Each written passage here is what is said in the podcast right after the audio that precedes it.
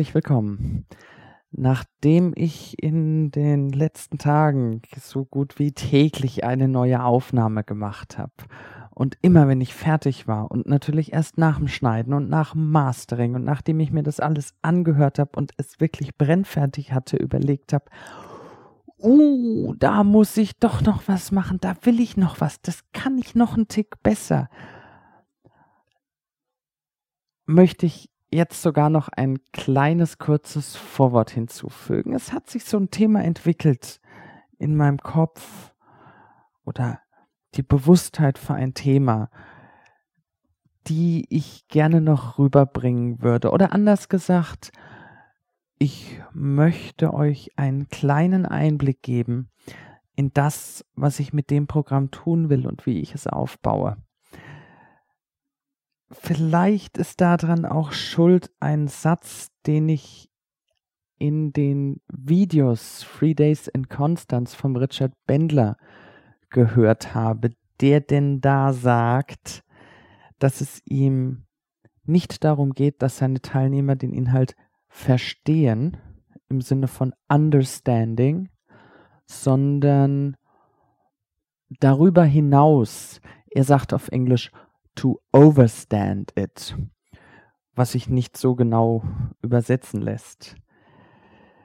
Das Problem ist sehr oft, dass Menschen in dem Moment, wo sie etwas verstehen, aufhören zu denken. Ach, das ist ein Konzept und das gucke ich mir jetzt an. Jetzt habe ich es verstanden. Und damit ist es aus. Ich habe es ja verstanden, jetzt muss ich ja nichts mehr tun. Das Spannende ist ja, dass das Verstehen nicht den Erfolg bringt.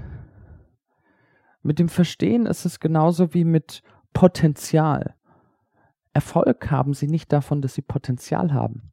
Erfolg ist umgesetztes Potenzial. Und auch das Verstehen alleine reicht nicht aus. Schauen Sie sich doch einfach mal den CD-Player an, in dem diese CD gerade eben drin steckt was wir haben, ist im Prinzip eine Scheibe mit einem Haufen Löcher. Mehr haben wir ja eigentlich gar nicht. Diese Scheibe wird von einem Laser abgetastet und dahinter verbirgt sich ein, ja, ich würde jetzt fast sagen, ganz ausgefuchstes System, aber im Hinblick auf die elektronischen Glanzleistung der heutigen Tage ist es wohl ein eher einfaches System. Diese Scheibe, diese Löcher in der Scheibe werden also mit einem Laser abgetastet und das wird nach einem ausgefuchsten System in Sprache zurücktransformiert. Es gibt bestimmt den einen oder anderen, der das sehr genau versteht. Und es gibt einen unendlich großen Unterschied dazwischen, das zu verstehen und einer Musik zuzuhören, die da rauskommt. Musik hören können Sie alle.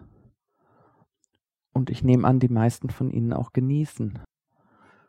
Ist es notwendig, dass Sie verstehen, wie das Ganze funktioniert? Hm. Ich will ein noch präziseres Beispiel zu dem Thema Weiterentwicklung. Es werden in der heutigen Trainerszene viele, viele logische Strategien erklärt, die jeder verstehen kann. Eine von den faszinierendsten Strategien ist die Strategie, bestimme dein Ziel, komme ins Handeln, beobachte, ob du dem Ziel näher kommst. Wenn ja, ist alles okay, dann mach weiter, bis du das Ziel erreicht hast. Wenn nein, verändere dein Handeln und beobachte, ob du jetzt deinem Ziel näher kommst. Das ist eine Strategie, die, wenn man sie versteht, zwangsläufig zum Erfolg führen muss. Ist ja logisch, die Strategie hört ja gar nicht auf, wenn ich mein Ziel nicht erreiche. Und jetzt gibt es also einen Haufen Seminare. Da sitzen dann haufenweise Teilnehmer, die das alle verstehen und sagen, oh toll. Die Beobachtung dieser Teilnehmer, und ich kenne ja sehr viele Menschen, die auf sehr viele Seminare gehen, zeigt, dass eine so einfach zusammengebastelte Strategie oft nicht funktioniert. Teils liegt es bestimmt auch daran, dass diese Strategie logisch verstanden wurde, aber für mein Empfinden nicht so wirklich umsetzbar ist. Da fehlt irgendwas. Logisch und zum Verstehen ist sie rund und völlig okay. Ich konzentriere mich aber auf Veränderungsarbeit, auf wirklichen Erfolg. Das heißt, ich stelle auch die Frage, was kommt dabei wirklich raus? Und was kommt dabei raus? Was hilft es Ihnen, wenn ich Ihnen sage, verändern Sie Ihr Handeln? Oft merkt ein Mensch ja gar nicht, dass er immer dasselbe tut. In diesem Sinne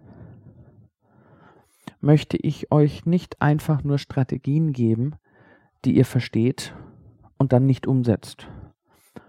Und ich möchte euch auch keine Strategien geben, die ihr versteht und umsetzt. Einfach nur Strategien sind mir zu wenig. Viel zu wenig. Ich denke, es geht weiter. Die Strategien, die ich selber anwende oder wiederfinde, sind Strategien, die ich installieren will. Ich will euch die Möglichkeit geben, auf diese Strategien zurückzugreifen, ohne daran denken zu müssen und auch ohne sie verstehen zu müssen. Natürlich werde ich die Strategien in der Regel aufklären und euch sagen, was ich da tue. Ich lege Wert darauf, dass diese Strategien dann auch funktionieren und egal was irgendwelche Trainer sagen, an was ihr euch halten sollt oder müsst oder dass ihr keinen Erfolg haben könnt, wenn ihr euch nicht an der ihre Strategien haltet. Das ist ja so das Übliche. In, in dem Seminar ein Jahr später. Und hast du Erfolg gehabt? Naja, kommt natürlich Nein, weil äh, sonst wäre ja nicht wieder in demselben Seminar. Äh, woran liegt das, dass du keinen Erfolg hattest? Ja, ich habe dies und das und jenes gemacht. Hey, und da hast du meine Strategie durchbrochen. In diesem Sinne geht es mir nicht nur darum, dass ihr Strategien versteht. Mir geht es darum, dass ihr Strategien anwendet. Und was auch immer irgendwelche Trainer sagen, wofür ihr verantwortlich seid. Dafür diese Strategien zu installieren, bin ich verantwortlich. Natürlich müsst auch ihr einen Teil dazu beitragen. Nur, ich werde mich nicht hinsetzen, euch ein Dutzend Strategien aufzählen und wenn diese Strategien nicht funktionieren, euch den Vorwurf machen, ihr hättet euch nicht an meine Strategien gehalten. Wenn das, was ich mache, nicht funktionieren würde, wäre das mein Job, es zu optimieren. Und keine Bange, ihr habt auch genug zu tun. So, das war an sich das kurze Vorwort. Es wird euch wahrscheinlich auffallen, dass dieses Hörbuch anders aufgebaut ist als das meiste, was ihr sonst kennt. Und dem einen oder anderen wird es so vorkommen, als erzähle ich doch nur ein paar Stories oder es wird jemandem was Greifbares fehlen. Lasst euch einfach ein kleines bisschen treiben in den Stories. Und vielleicht merkt ihr ja, warum diese Stories an genau der Stelle genau diese Wirkung haben. Viel Spaß!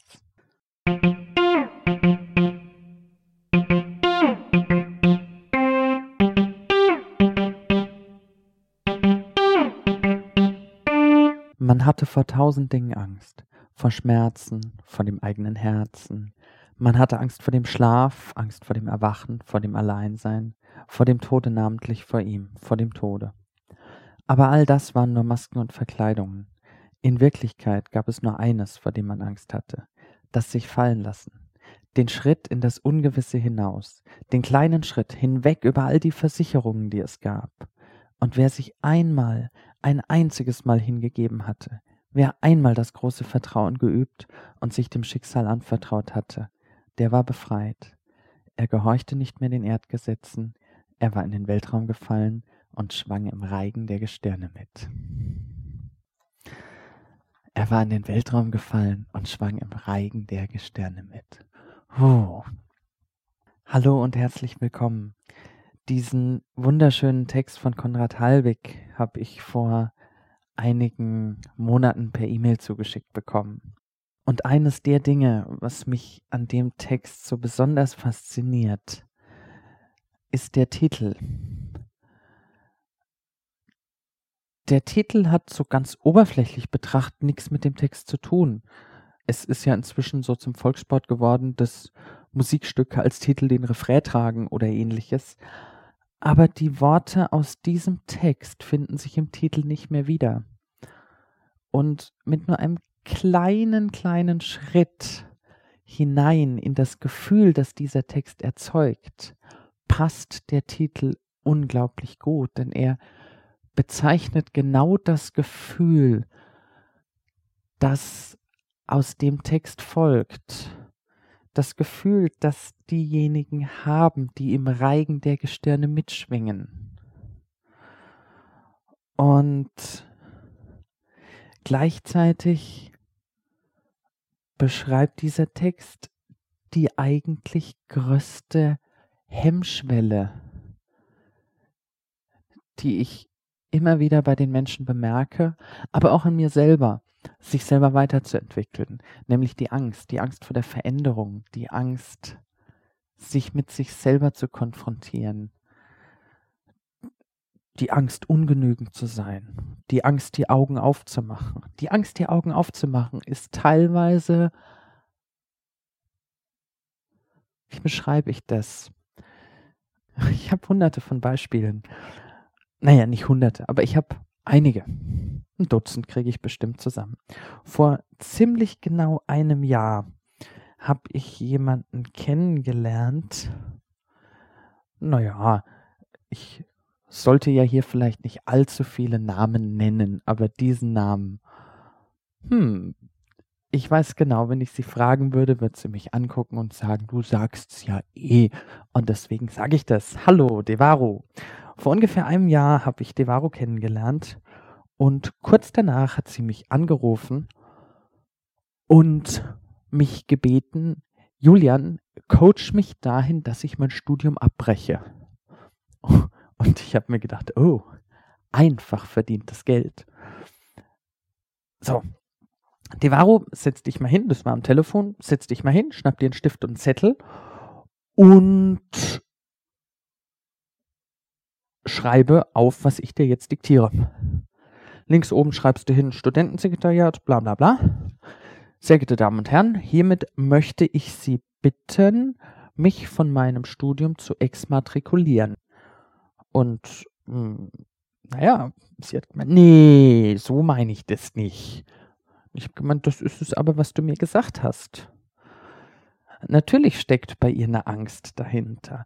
Das war genauso ein paar Monate später mit einer Frau.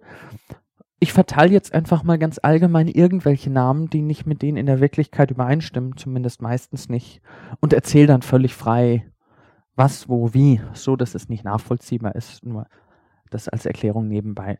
Ich habe Andrea kennengelernt. Andrea wollte sich weiterentwickeln. Und ich habe dafür gesorgt, dass das sehr, sehr schnell passiert. Und das fand Andrea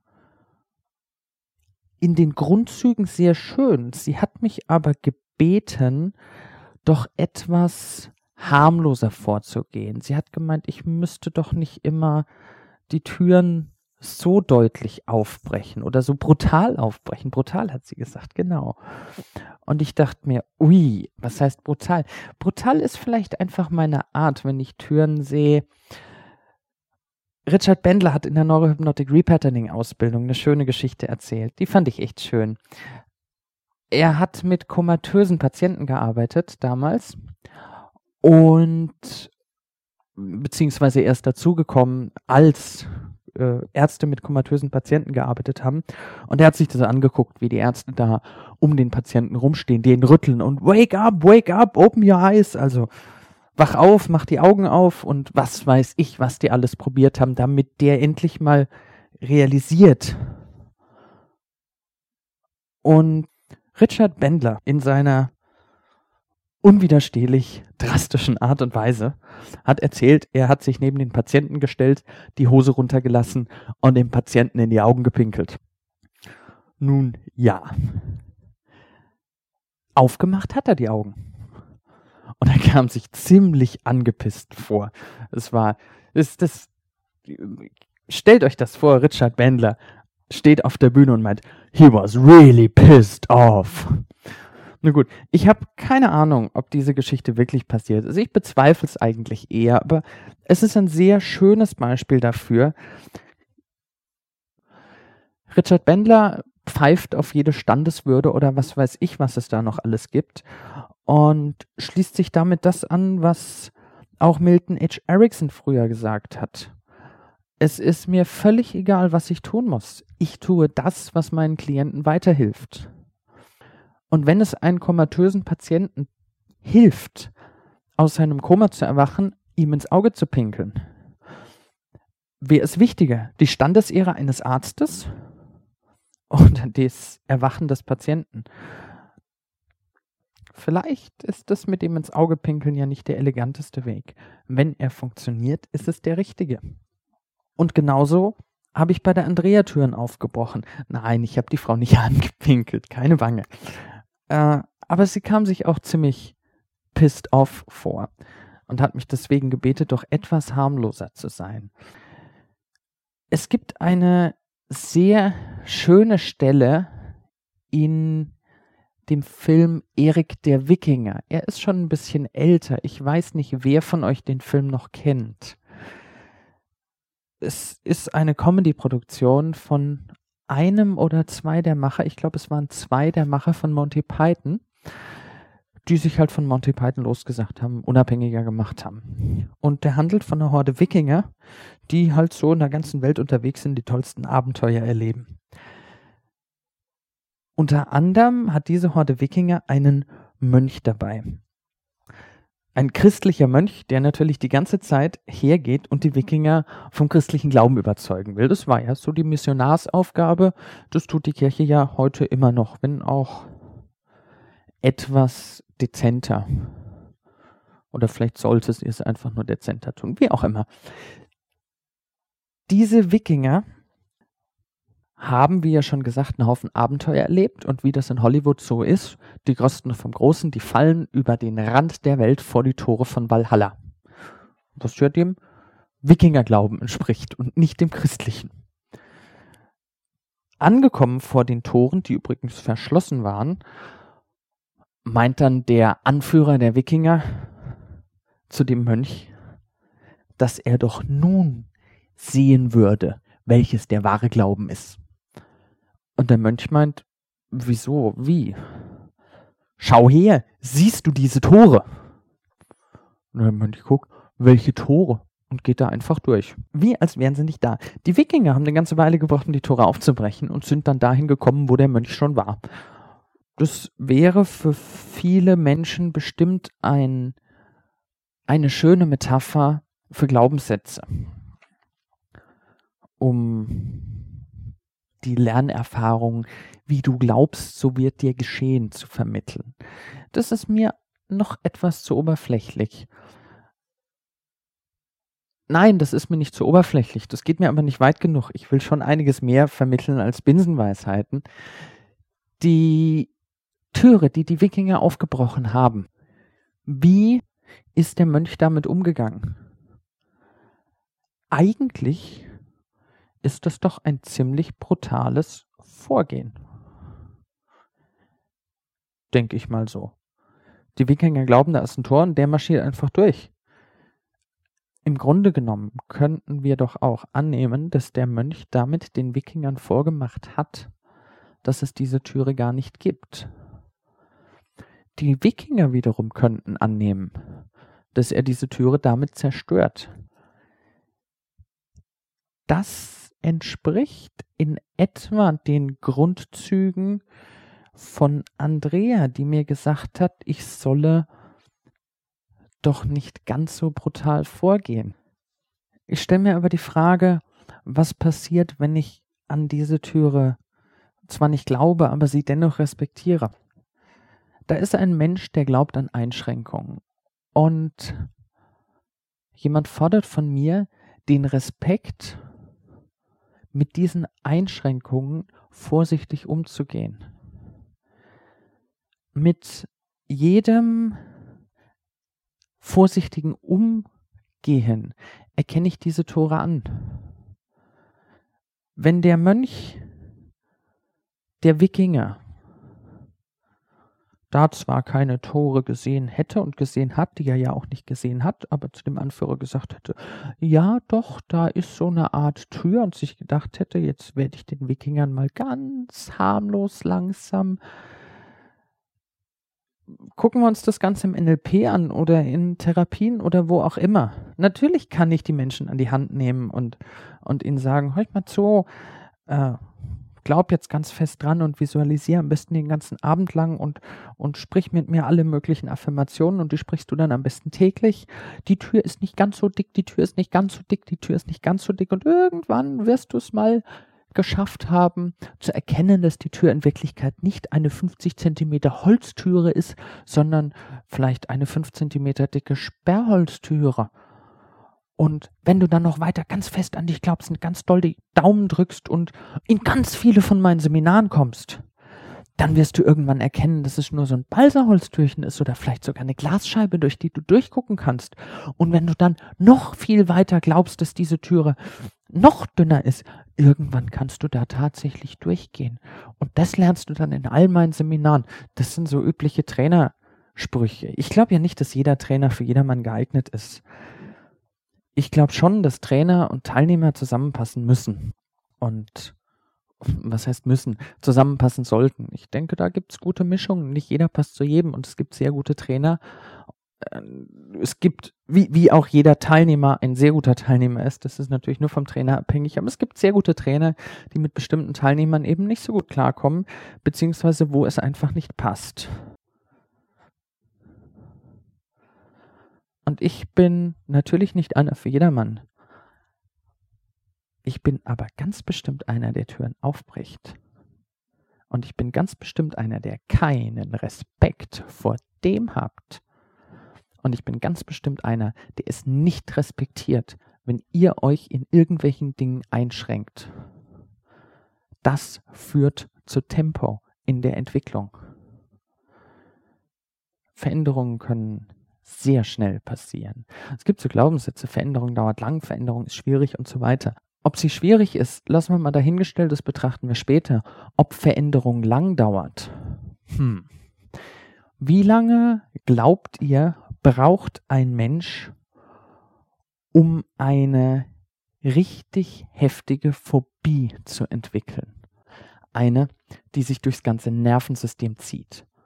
Eine, in der der Klient nur noch an das, worauf er phobisch reagiert, denken muss, sein Pulsschlag sich schon um mindestens 50 Prozent erhöht und er am liebsten die Wände hochklettern würde. Wie lange? Muss er dafür zehn Jahre von irgendwas gequält werden oder ist das schon in einem halben Jahr schaffbar? Muss das eine dramatische Kindheit sein oder reicht? Ich bin der Meinung, dafür reicht ein Bruchteil einer Sekunde. Steigen Sie in einen Aufzug, der abstürzt und sich wieder fängt. Hui, da rutscht das Herz in die Hose. Emotionalität pur. Das ist eine Lernerfahrung. Das Nervensystem lernt. Sie machen eine Türe auf und dahinter schlagen ihnen riesen Flammen entgegen. Busch. Sie stecken ihren Kopf im Meer unter Wasser mit Taucherbrille auf und gucken geradewegs in das geöffnete Maul eines Hais. So schnell können sich Phobien entwickeln. So schnell kann das Nervensystem Phobien lernen. Unser Nervensystem unterscheidet nicht zwischen das ist gut und das ist schlecht, Unser Nervensystem ist ein einfacher Automatismus, in dem keine Wertung existiert. Das Einzige, was existiert, ist die Evolution im Sinne von was überlebt, überlebt. So entwickeln wir Strategien. Das Nervensystem lernt eine Phobie in Bruchteilen von Sekunden, wenn das notwendig ist. Genauso schnell kann das Nervensystem eine Phobie verlernen. Genauso schnell können neue Strategien gelernt werden. Können, nicht müssen. Es gibt bestimmt Strategien, für die es länger braucht. Grundsätzliche Einstellung, Lernen dauert lang, möchte ich aber ganz gerne anzweifeln. Lernen kann sehr schnell passieren. Zum Beispiel, indem ich durch eine Tür gehe, die gar nicht existiert. Ist es brutal? Hm. Devaro wollte nicht dahin gecoacht werden, ihr Studium abzubrechen. Das hat sie so formuliert, aber das wäre ja ganz einfach gewesen. Devaro wollte was anderes. Devaro wollte Verantwortung abgeben. Devaro wollte die Entscheidung nicht selber treffen. Warum wohl nicht? Ha! Das dürfte jetzt aber einfach sein in Hinblick auf den Beginn. Ganz einfach aus Angst. Devaro hatte Angst, Verantwortung zu übernehmen. Genau deswegen war mein Vorgehen das, dass ich eins zu eins getan habe, was sie wollte. Ich habe ihr klar gemacht, hör zu, sag mir, du willst dein Studium abbrechen, ich zeige dir wie. Das war so deutlich, dass sie von sich selber nicht mehr ableugnen konnte, die Verantwortung zu haben. Und deswegen hat sie gemeint, nein, sie will das nicht so, sie will das anders. Ja, und da war dann natürlich auch noch was anderes angesagt. Es zeigt aber doch auch auf, wie das so meistens ist, dass die Menschen versuchen, nicht ihre Probleme zu lösen, sondern, auch das ist eine Erfahrung von mir, in den meisten Fällen versuchen, einen neuen Weg zu entwickeln, der an einem alten Problem vorbeiführt, es aber nicht wirklich löst. Vor einigen Monaten hat mich Tim angerufen und wollte dahingehend gecoacht werden, besser zu verkaufen. Tim ist der Meinung, er ist ein sehr guter Verkäufer, macht aber zurzeit keine Umsätze und hat mich gebeten, dass ich mal gucken könnte, woran das liegt und so weiter und so fort und er will besser verkaufen. Und ich habe gemeint, aha, erzähl mal. Und er hat erzählt. Der erste Punkt, den ich rausgehört habe, den ich hinterfragt habe, dem ich auf den Grund gehen wollte, war die Frage, ob er sich mit dem Produkt und mit der Firma identifizieren kann. Die, die Identifikation mit dem Produkt ist im Verkauf absolut notwendig. Verkauft wird über Leidenschaft, über Begeisterung, über pure Begeisterung und 100.000 Strategien, bewusste Strategien. Ich muss jetzt meinem Kunden, wenn ich meinem Kunden jetzt dazu bringe, dass er dreimal hintereinander Ja sagt, indem ich ihn zum Beispiel frage, lieber Herr Kunde, wir haben uns jetzt heute hier getroffen. Ja. Und wie wir in unserem vorherigen Telefonat besprochen haben, um über XY zu sprechen, richtig? Ja. Und ich finde das Wetter ja auch so schön. Gefällt Ihnen das auch? Ja. Wollen Sie jetzt kaufen? Wenn ich also meinen Kunden dazu kriege, dreimal hintereinander Ja zu sagen, ist die Wahrscheinlichkeit, dass er noch ein viertes Mal Ja sagt, um so und so viel Prozent gesteigert. Und jetzt, jetzt sitzen die Verkäufer teilweise beim Kunden und sind in ihrer Aufmerksamkeit gar nicht mehr beim Kunden, sondern konzentrieren sich darauf, wie können sie jetzt irgendeine dappestumme Frage stellen, dass der Kunde nicht mehr anders antworten kann als mit Ja. Oh Gott, oh Gott, oh Gott. Das sind dann die Typen, die sich in Verkaufsbüchern herauslesen, was sie anziehen müssen und entsprechend viel Ahnung von Mode haben, sondern an denen erkennt man zeitlos. Also vor zehn Jahren oder heute. Diese Urausführung eines typischen Versicherungsvertreters hat sich von den Klamotten her noch nie verändert. Hm. Gut. Die Leidenschaft braucht's, um zu verkaufen. Und die Leidenschaft, es reicht nicht aus, meiner Meinung nach, Leidenschaft für die eigenen Umsätze zu haben, für die eigenen Provisionen oder ähnliches.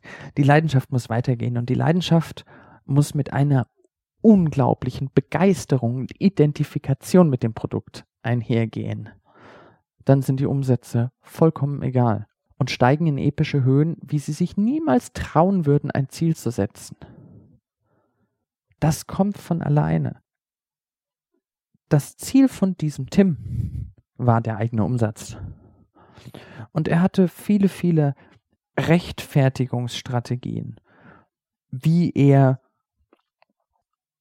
warum sein Produkt so toll ist für die Kunden. Kennt ihr das, diese auswendig gelernten Sprüche? Wissen Sie, ich habe mit dem Produkt schon so viel profitiert und ich bin der Meinung, ich bin ein Freund der Menschen und da ich sie so gerne mag und sie so nett sind und ich die Welt verbessern will, dachte ich mir, es wäre unfair, ihnen dieses Produkt vorzuenthalten. Ich denke mir dann immer, oh Gott, oh Gott, Junge, fang an zu leben, hör auf mit solchen Sprüchen. Das sind Verkäufer, wie ich sie in letzter Zeit vor allem in Multilevel-Unternehmen finde. Ich läster da ziemlich viel drüber. Ich bin auch schon ein paar Mal drauf angesprochen worden. Daher hier eine kurze Stellungnahme. Ich bin nicht der Meinung, dass jedes Multilevel-Unternehmen aus Betrügern besteht. Ich bin aber der Meinung, dass der Anteil von schwarzen Schafen und auch der Anteil an minderwertigst ausgebildeten Mitarbeitern extrem hoch ist in der Branche der Strukturvertriebe und Multilevel-Unternehmen. Meistens gelingt es mir auch, diese Art von Menschen ziemlich schnell zu erkennen. Nun ja, vergesst bitte nicht, ich arbeite selber in Multilevel-Unternehmen. Nicht in vielen, nicht in den bekanntesten, in welchen, die ich mir sehr genau ausgesucht habe und sehr genau angeguckt habe. Und in denen bin ich überzeugt drinnen. Ich bin also kein grundsätzlicher Multilevel-Gegner. Ich bin nur der Meinung, viel, viel Vorsicht. Tim hatte also viele Rechtfertigungsstrategien und ich habe da gesessen und war der Meinung, hey, wenn der mir schon ungefragt erklärt, warum seine Produkte die wichtigsten für die Kunden sind, dann ist das die richtige Frage. Und habe einfach mal ein bisschen angezweifelt, ob dieser Job und diese Firma denn das Richtige für ihn sind. Er hat mich dann gleich informiert, dass dieses Thema bitte nicht zur Debatte steht. Das will er aussparen. Das ist schon gut so. Da steckt natürlich der deutlichste Hinweis, den man mir im Coaching geben kann wenn mir jemand sagt, ein bestimmtes Thema soll ich bitte nicht anfassen. Uh, dann wird's spannend. Und deswegen habe ich dann natürlich weitergebohrt. Die Story ging sogar noch weiter. Für mich war sein Umfeld sehr interessant. Er war verheiratet und hat ein Kind. Und er hat durch die Blume ziemlich bald ausgedrückt, dass seine Frau mit dem Job nicht einverstanden ist. Ich habe die Gelegenheit genutzt, als ich mit ihm telefoniert habe und gleichzeitig seine Frau reingekommen ist, diese Frau gleich mal danach zu fragen, mich mit ihr zu unterhalten. Und sie war der Meinung, er passt nicht in den Job. Und die Meinung hatte ich inzwischen auch. Als ich ihn dann wieder am Telefon hatte, meinte er, das war jetzt nicht so gut, dass ich mich mit ihr unterhalten habe. Ja, natürlich ist es nicht gut für ihn, falls er denn die Probleme, die tatsächlich existieren, nicht lösen will. weil er Angst davor hat? Hm. Wie ist es mit der Angst? Wie ist es mit der Angst? Ich habe ja schon am Anfang gesagt, dass Angst oftmals das größte Hindernis ist. Menschen bewegen sich weg von dem, wovor sie Angst haben. Die wenigsten konfrontieren sich. Und es fällt natürlich auch schwer, sich mit dem zu konfrontieren, wovor man so viel Angst hat. Andererseits könnte ich die Angst ja auch nutzen. Hm. Ich habe mir so eine Strategie zusammengebaut. Ganz zufällig. Ich habe das nicht bewusst getan. Ich habe mich weiterentwickelt und irgendwann festgestellt, ui, da ist ja eine Strategie, die mir ja die ganze Zeit sehr dienlich ist. Was für eine Strategie ist das? Ganz einfach. Angst ist für mich sehr oft ein Hinweisgeber. Ich merke, ich habe vor irgendeiner Sache Angst und gleichzeitig kommt in mir das Bewusstsein auf, oh, da ist Potenzial zur Weiterentwicklung. Natürlich, glaubt nicht, ich stehe da überall drüber. Ich habe genauso eine panische Angst vor vielen Dingen und die Frage ist, ob Strategien da sind. Mit einer gescheiten Strategie, die automatisch abläuft, können Sie sehr, sehr viele Dinge bewirken, indem Sie einfach, ich mache das oft so, dass ich mich in Sackgassen bewege, in Einbahnstraßen und Sackgassen gleichzeitig, dass ich irgendwelche Dinge verspreche um mich in die Situation zu bringen, dass ich da durch muss, dass ich blöffe, purer Bluff. Das tue ich, wenn ich weiß, dass ich eventuell doch eher weglaufen würde, als mich mit einer Sache konfrontieren. Dann baue ich solche Geschichten ein. Und genauso, wenn ich der Angst begegne, mache ich natürlich einen Schritt zurück. Und dann überlege ich mir, wie kann ich mir diesen Schritt zurück verbauen, so dass ich ihn nicht machen kann. In einer Geschichte, oh, die erzähle ich jetzt aber nicht, weil die ziemlich intim ist. Aber in einer Geschichte habe ich einer Freundin von mir erzählt und davon, dass ich mit bestimmten Dingen überhaupt keine Probleme habe was kein bisschen gestimmt hat. Und so war ich natürlich später in der Situation, durch meine Angst zu gehen oder einzugestehen, dass ich damit ein immenses Problem habe. Und bei dem Stolz, den ich so manchmal mir selber gegenüber habe, Sternzeichen Löwe, Nee, nee, nee, da bin ich durch meine Angst durch. Solche Strategien meine ich. Und Angst als Hinweis zu nutzen. Ui, das sorgt auch für sehr schnelle Veränderungsarbeit. Nun, da braucht ihr jetzt aber nicht gleich darüber nachzudenken, wo denn die größten Ängste sitzen. Das ist wie so ein kleines Alarmglöckchen. Stellt euch mal vor, wie, wie mir das geht. Ich stecke in irgendeiner 0815 normalen Situation. Nehmen wir mal an. Nehmen wir nur mal beispielsweise an. Ich stehe in einem Seminar auf der Bühne. Die meisten Trainer sind sich einig. Die peinlichste Situation, die es auf der Bühne geben kann, ist ein offener Hosenstall. Hm, das ist was, um im Erdboden zu versinken. In dem Moment, wo ich merke, dass ich davor Angst habe, mir könnte so etwas passieren.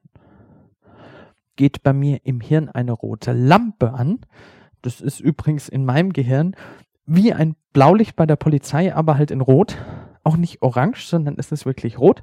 Es dreht sich und blitzt auf und sagt, Entwicklungspotenzial, Entwicklungspotenzial, Entwicklungspotenzial. Muss ich gerade an einen Witz denken, den ich mal in meiner Jugend, oh, lang ist's her.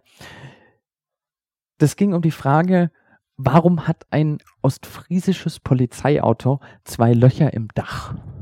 Antwort, aus dem einen guckt ein ostfriesischer Polizist raus und ruft Tatü, tata, tatü, tata. Und aus dem anderen guckt ein ostfriesischer Polizist raus und ruft Blaulicht, Blaulicht, Blaulicht. Ich fand den Witz damals zum Kringeln, weil das gerufene Blaulicht ja was anderes ist. Ja, lacht nicht, das ist schon lang her. Also damals war ich wirklich klein. Im Prinzip war das das erste Mal, dass ich Wahrnehmungssysteme bewusst wahrgenommen habe. Es ist ein Unterschied, ob ich sage Blaulicht oder ob ich sehe. Und ich sehe dieses rote Blaulicht in meinem Gehirn oder vor meinem inneren Auge tatsächlich in dem Moment, wo ich Angst sehe. Fühle. Fühle. Ja, da haben wir die drei. Sehen, hören, fühlen. Das sind die drei bevorzugten Wahrnehmungskanäle. Es gibt insgesamt fünf. Sehen, hören, fühlen, riechen, schmecken. Sehen ist in der Fachterminologie visuell genannt. Ja gut, Visio ist ja eigentlich klar. Hören, auditiv, von Audio, auch logisch. Fühlen, kinästhetisch. Hm, das kommt jetzt nicht mehr ganz so oft vor im Sprachgebrauch. Fühlen ist kinästhetisch. Die weiteren zwei Kanäle, olfaktorisch bezeichnet das Riechen, gustatorisch das Schmecken, sind eher schwächer ausgeprägt. Menschen sind von ihrer Evolution her auf Riechen und Schmecken nicht ganz so sehr sensibilisiert wie zum Beispiel Hunde oder Ameisen. Es ist unglaublich, wie genau Ameisen Geruchsspuren, die nur aus einzelnen Atomen bestehen, wahrnehmen können. Jo. Oft ist die Angst die an der Weiterentwicklung so hinderlich ist, die Angst vor den Menschen davor, die Augen aufzumachen, ihre Hosen runterzulassen und zu sagen, das bin ich, so bin ich.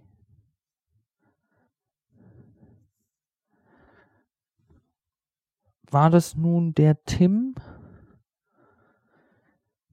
der Angst hatte, davor, sich selbst einzugestehen, dass die Firma, bei der er ist, womöglich nicht die richtige Wahl war? Woran liegt das, dass er so lange braucht, um das zu realisieren? Ich weiß nicht, ob er es heute realisiert hat. Ihm ist das wohl alles zu viel geworden und er hat sich jemand anders gesucht. Apropos, da gibt es natürlich heftig viele Vermeidungsstrategien. Intellektuell sind wir uns ja alle bewusst darüber, wir müssen uns weiterentwickeln. Und das menschliche Hirn bastelt sich oftmals einen sehr schönen Ausweg aus der Angst vor der Veränderung und der logisch verstandenen Notwendigkeit. Wie oft habe ich es erlebt, dass Menschen sich mit einer unglaublichen Zielsicherheit für ihre eigene Weiterentwicklung genau die Trainer raussuchen, die vielleicht intellektuell ihnen sehr viel geben können, die aber garantiert nicht an den Problemen herumgraben, die wirklich zu Veränderungen führen, zu dramatischen. Das führt zum Beispiel auch zu diesem genialen Zusammenspiel, dass sich viele Menschen bei mir melden, die eine praktische Ausbildung machen wollen und ich dann überlege, zu welchem Trainer sie passen. Einerseits kenne ich die Trainer ja alle und ich kann mir sehr gut vorstellen, welcher Trainer konfrontiert den Teilnehmer mit genau dem, was ihn weiterbringt. Andererseits, was mir dabei auch immer gut weiterhilft, ist, dass viele Menschen das NLP gnadenlos unterschätzen. Da kommen die also daher und denken, sie könnten sich ein kleines bisschen weiterentwickeln. Uh. Und ich weiß genau, die sitzen in der Ausbildung das zweite oder dritte Wochenende, vielleicht auch erst das vierte und fahren emotional Achterbahn. All das, was sie nicht sehen wollten, all das, wo sie ihre Augen zumachen wollen vor, da werden die reingeschubst.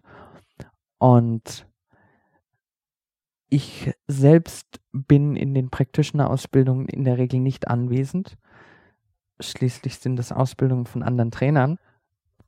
Ich krieg dann immer nur mit, weil ich kenne ja einige und ich unterhalte mich ja mit vielen der Teilnehmer. Die sagen mir dann, horch mal zu, der, den du da reingeschickt hast, der kommt sich aber ziemlich angepisst vor. Und ich meine so, jo, wenn er die Augen aufmacht, wenn er dadurch die Augen aufmacht, dann tue ich das.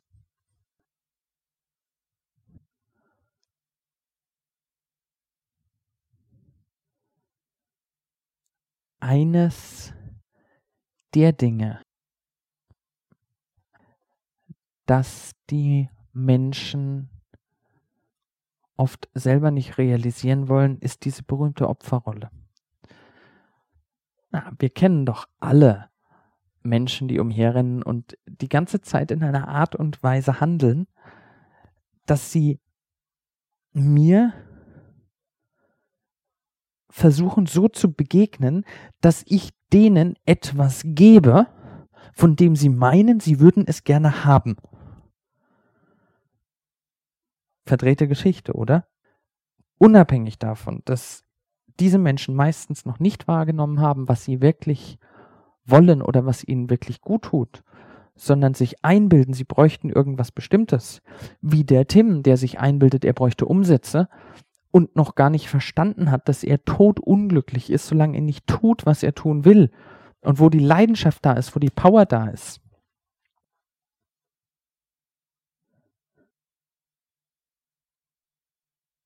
So gibt es also viele Menschen, die nicht einfach so handeln, wie sie sich fühlen, sondern sich überlegen, wie sie wohl handeln müssen, um zu kriegen, was sie glauben, dass sie wollen. Und das menschliche Verhalten ist ein so komplexes Thema, das hat noch niemand geschafft, überzeugend rüberzubringen. Das sind die Menschen, die sich darstellen bis zum geht nicht mehr. Das habe ich früher in immensem Ausmaß gemacht. Heutzutage in nicht mehr ganz so großem Ausmaß, hoffe ich, aber davon bin auch ich nicht frei. In der Diskussion über die Starseed CD, auf der ja auch diverse Hemisync-Signale eingebaut sind, habe ich ein unheimlich interessantes Feedback bekommen. Die Hemisync-Signale brauchen einen Trägerton. Die Hemisync-Signale sind eingearbeitet in ein leicht modifiziertes rosa Rauschen, was dezent im Hintergrund während der ganzen CD zu hören ist.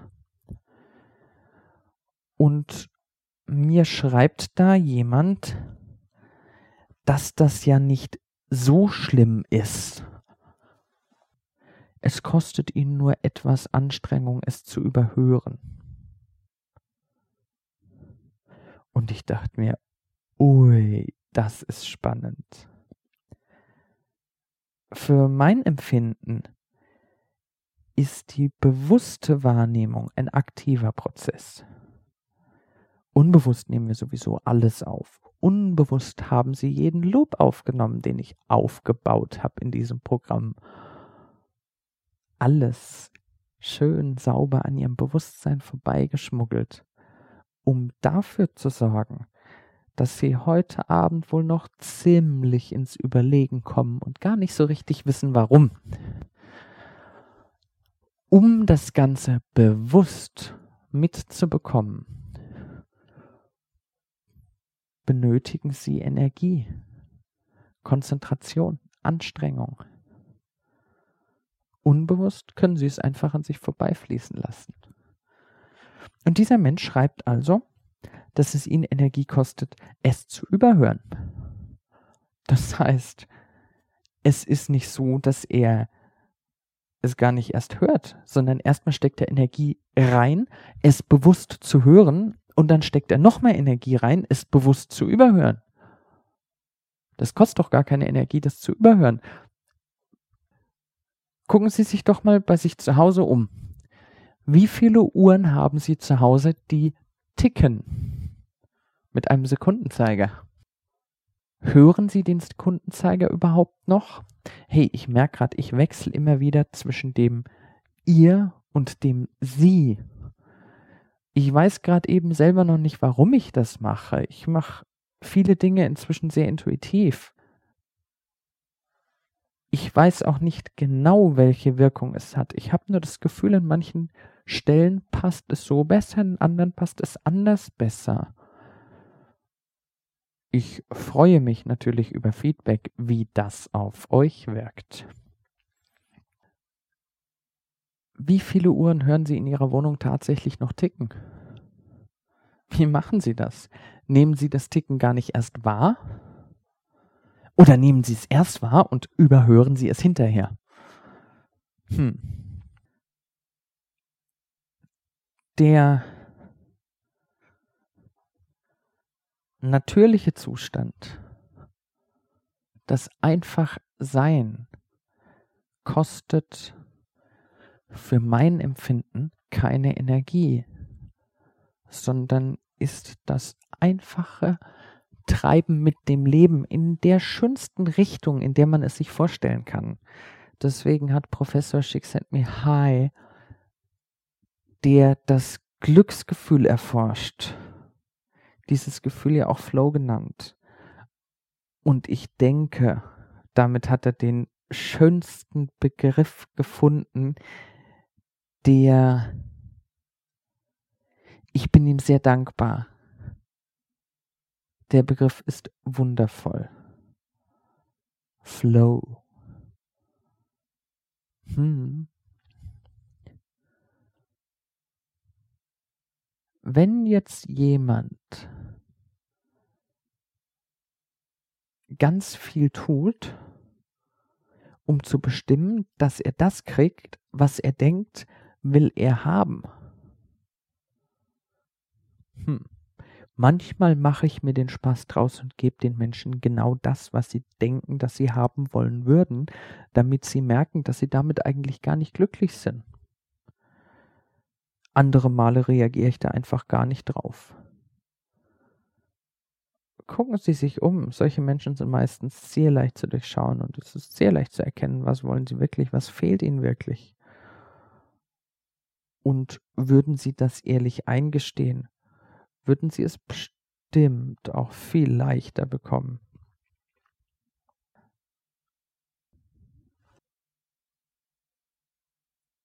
Ein typisches Beispiel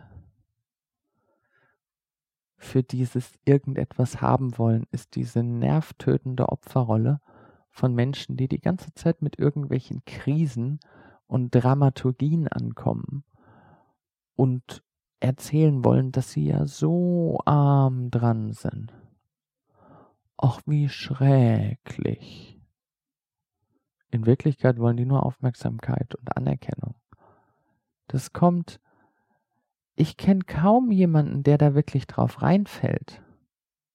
Manche Menschen können sich nicht wirklich dagegen wehren, das ist eine andere Geschichte. Aber durchblicken tun das doch die meisten, außer Opfern unter sich. Das gibt's natürlich auch. Und die geben sich dann gegenseitig, was sie haben wollen. Oh ja, stimmt, das Leben ist ja so schrecklich. Und die äh, sitzen dann die nächsten 20 Jahre zusammen am Kaffeetisch, um sich darüber zu beschweren, wie schrecklich die Welt ist. Nur, zu mir braucht niemand zu kommen, mir zu erzählen, dass er beschissen drauf ist. Ich mache ihm sehr schnell klar, dass er wirklich beschissen drauf ist und beschissen dran ist und dass er das nur und ausschließlich selber verändern kann und ich ihm keine Träne hinterherjammere, solange er die Möglichkeit hat, das zu verändern und es nicht tut.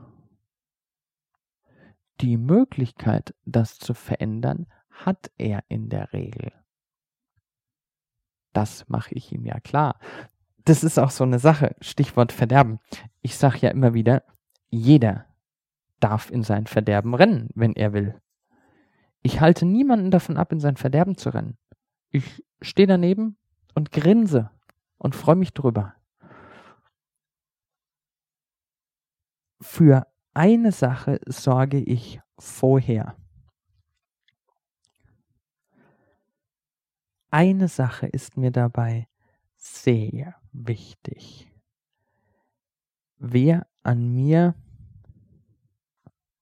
ich gebe euch ein Beispiel. In NLP-Ausbildungen kommt praktisch immer irgendwann von irgendeinem Teilnehmer oder von mehreren der Wunsch nach mehr Selbstwertgefühl. Einer der Grundsätze im NLP ist die positive Absicht einer jeden Verhaltensstrategie oder ähnlichem. Es gibt gewissermaßen eine Verhaltensökologie, die oft genauso komplex ist wie ein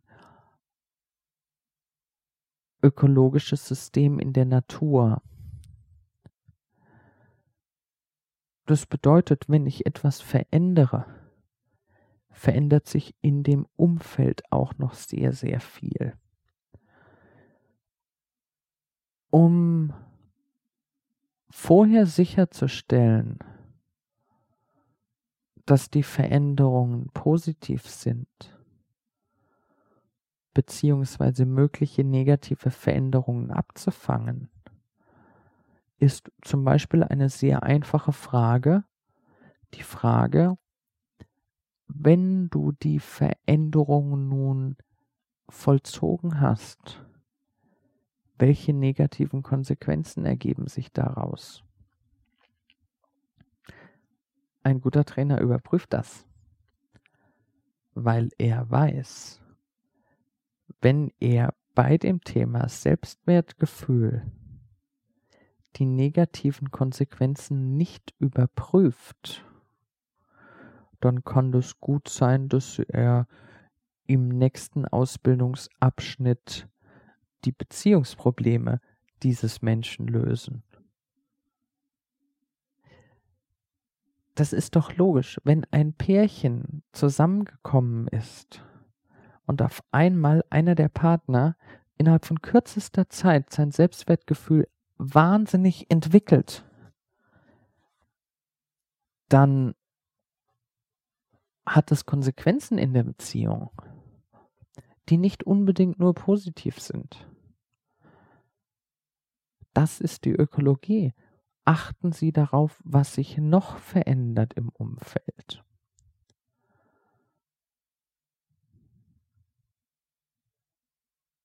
Und innerhalb von dieser Ökologie bin ich der Meinung, dass ich natürlich niemanden zu seinem Glück zwingen kann. Wenn jemand in sein Verderben rennen will, lasse ich ihn.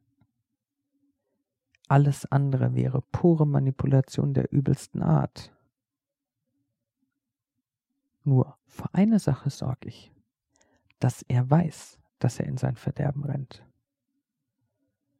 Ich piss den Leuten ins Auge, bis sie die Augen aufmachen und bereit sind zu sehen, was sie tun. Und wenn sie danach sagen, ich renne weiter, dann sage ich, okay, völlig in Ordnung. Für eine Sache habe ich vorgesagt. Jemand, der dann in sein Verderben rennt, kann mir hinterher nicht mehr die Ohren voll jammern, dass er ja so arm dran wäre. Damit habe ich ihm die Möglichkeit, in die Opferrolle zu gehen, kaputt gemacht.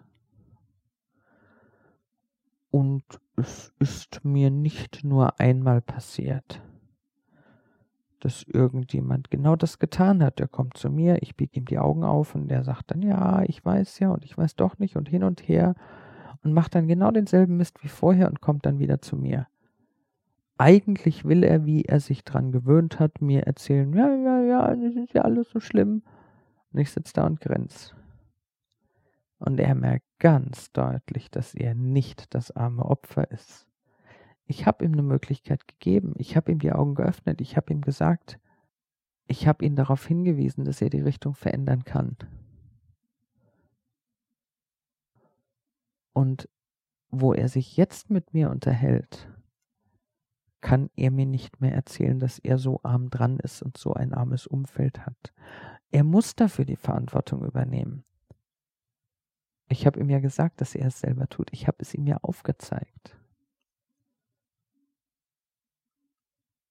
Und dann bleiben ihm ja nur noch Fragen wie, und warum tue ich das? Und da bin ich dann schon an dem Punkt, da ist er an dem Punkt, an dem er sich verändern kann. Er realisiert, was ihn abhält.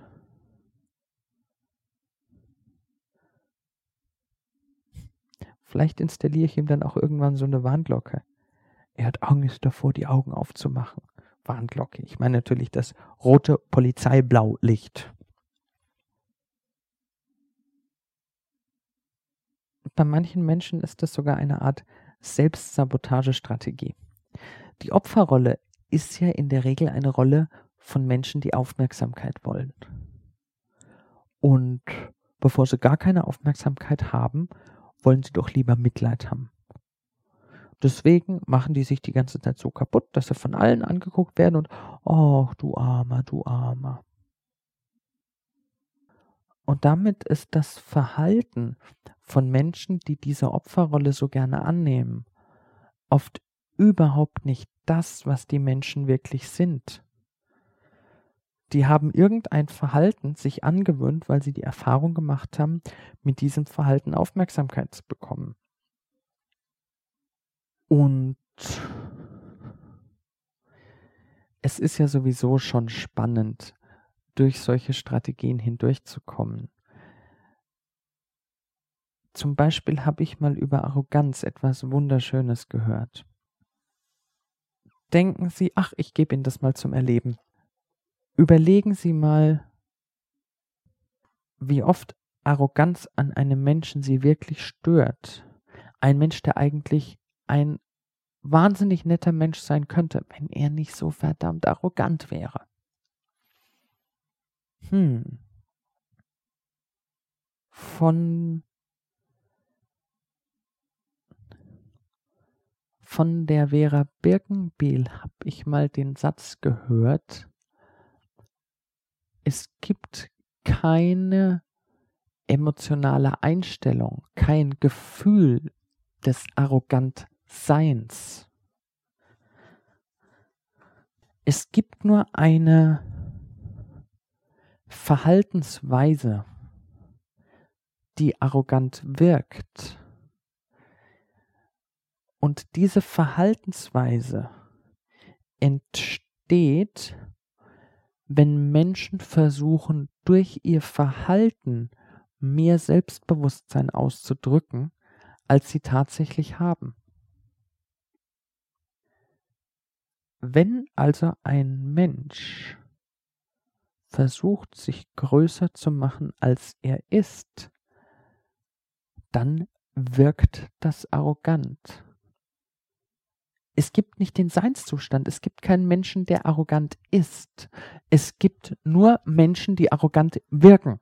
Und wer wirkt arrogant? Die Menschen, die eigentlich, heute denke ich mir dazu, arme Schweine sind die Menschen, die sich nicht auf die Straße trauen, ohne eine dicke Maske zu tragen, eines schaut mal her, wie stark ich bin. Oder eines bleibt mir vom Leib, ich will niemanden an mich heranlassen, ich habe Angst. Früher habe ich mich aufgeregt über die Menschen. Das ist ja so ein arrogantes Arschloch. Heute sitze ich da. So geht mir das im NLP die ganze Zeit.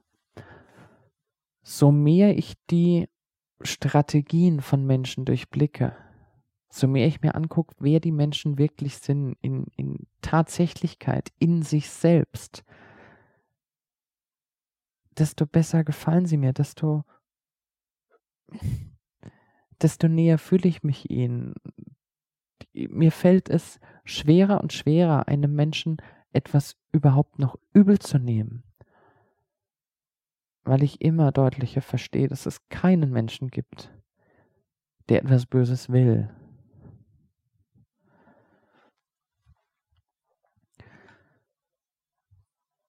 Die Opferrolle ist wie das Rauschen oder die Maske der Stärke die arrogant wirkt. Etwas, das Energie kostet.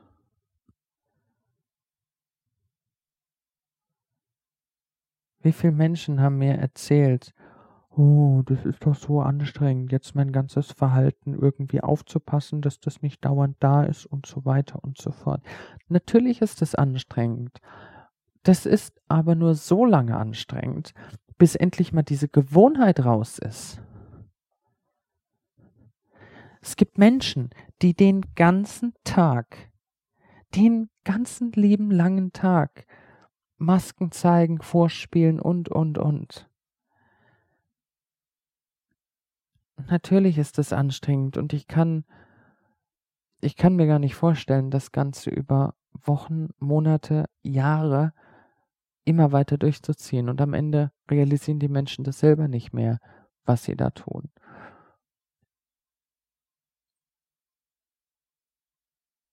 Das Gefühl, befreit zu sein, das nicht mehr tun zu müssen, oh, das kennen die oft gar nicht. Die ganze Geschichte kostet natürlich Vertrauen natürlich unheimlich viel Vertrauen. All die Strategien loszulassen, die man sich jahrelang und vielleicht jahrzehntelang angewöhnt hat. Die Art und Weise, sich zu präsentieren. Das, wobei ich mir sicher vorkomme, fallen zu lassen. Tony Robbins hat einmal formuliert, the most important thing. The basic thing you must have practice is total self honesty. Das Wichtigste, das absolut Wichtigste, die wichtigste Basis, auf der jede Veränderung stattfindet, ist völlige Ehrlichkeit sich selbst gegenüber. Die Hosen runterlassen, und das Vertrauen zu haben.